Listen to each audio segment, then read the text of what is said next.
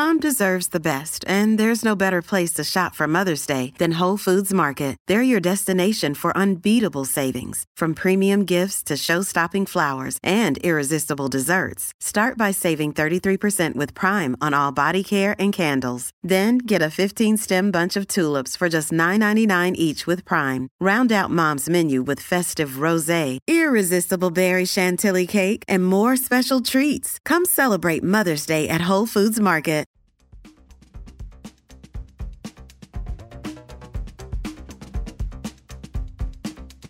La tribuna presenta las noticias más importantes del día.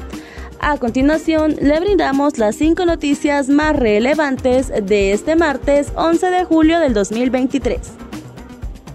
La ARSA autoriza nuevo registro sanitario para la PAE. La Agencia de Regulación Sanitaria ARSA informó que la pastilla anticonceptiva de emergencia PAE ya cuenta con un nuevo registro sanitario para su comercialización. La ARSA reconoce la importancia de este medicamento en la salud reproductiva de las mujeres, por lo que se han establecido rigurosos criterios para asegurar su calidad, seguridad y eficacia, expresó Dorian Salinas, comisionada presidenta de la ARSA fiscal general de Honduras apoya instalar una comisión anticorrupción con ayuda de la ONU. El fiscal general de Honduras, Oscar Chinchilla, expresó su irrestricto apoyo a la instalación de una comisión contra la corrupción e impunidad con ayuda de la ONU, tras reunirse con el grupo de expertos que asesorará a su país, informó este martes el Ministerio Público. En un comunicado, Chinchilla manifestó su posición de total e irrestricto apoyo a que una misión de esta naturaleza se instale en el país, luego de reunirse el lunes con los expertos de la ONU que asesorarán a Honduras en el eventual establecimiento de una comisión internacional contra la corrupción e impunidad, Sisi desmantelan banda asociada al cartel de Sinaloa que pasaba droga por Honduras.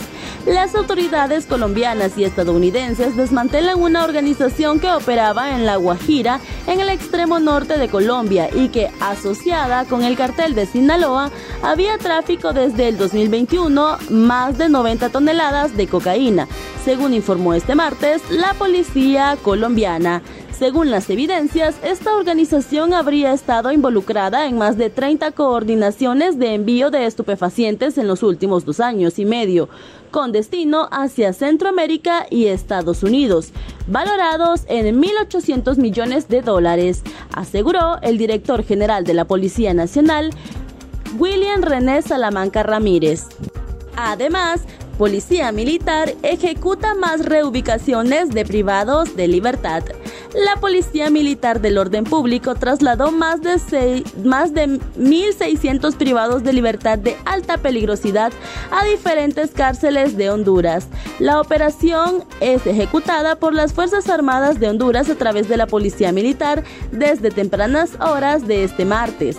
El ministro de la Secretaría de Defensa, José Manuel Zelaya, confirmó que este día se desarrolla el traslado de más de, de 1.300 privados de libertad con el objetivo de desmontar las escuelas del crimen organizado.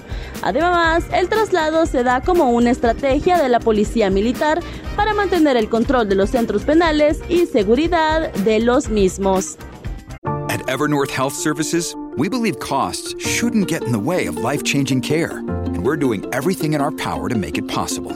Behavioral health solutions that also keep your projections at their best? It's possible. Pharmacy benefits that benefit your bottom line? It's possible. Complex specialty care that cares about your ROI? It's possible. Because we're already doing it. All while saving businesses billions. That's Wonder made possible. Learn more at evernorth.com/wonder. En otras noticias, NE justifica que prolongados apagones de lloro se deben a fallas en la red de transmisión. Las autoridades de la Empresa Nacional de Energía Eléctrica NE, mediante un comunicado, justificaron este martes que los prolongados apagones en el departamento de Lloro se deben a múltiples fallas en la red de transmisión provocadas por las lluvias ocurridas el pasado fin de semana. El comunicado de la ENE asegura que los equipos técnicos ya se encuentran en zona trabajando para solventar la situación. luego que la población y los alcaldes de Sulaco y Jocón denunciaran que este martes cumplen tres días sin fluido eléctrico y que ya no aguantan dicha situación porque son muchas las pérdidas económicas. Estas fueron las cinco noticias más relevantes de este martes 11 de, de julio del 2023. Para conocer más detalles ingresa a nuestra página web www.latribuna.hn y síguenos en redes sociales. Muchas gracias por tu atención.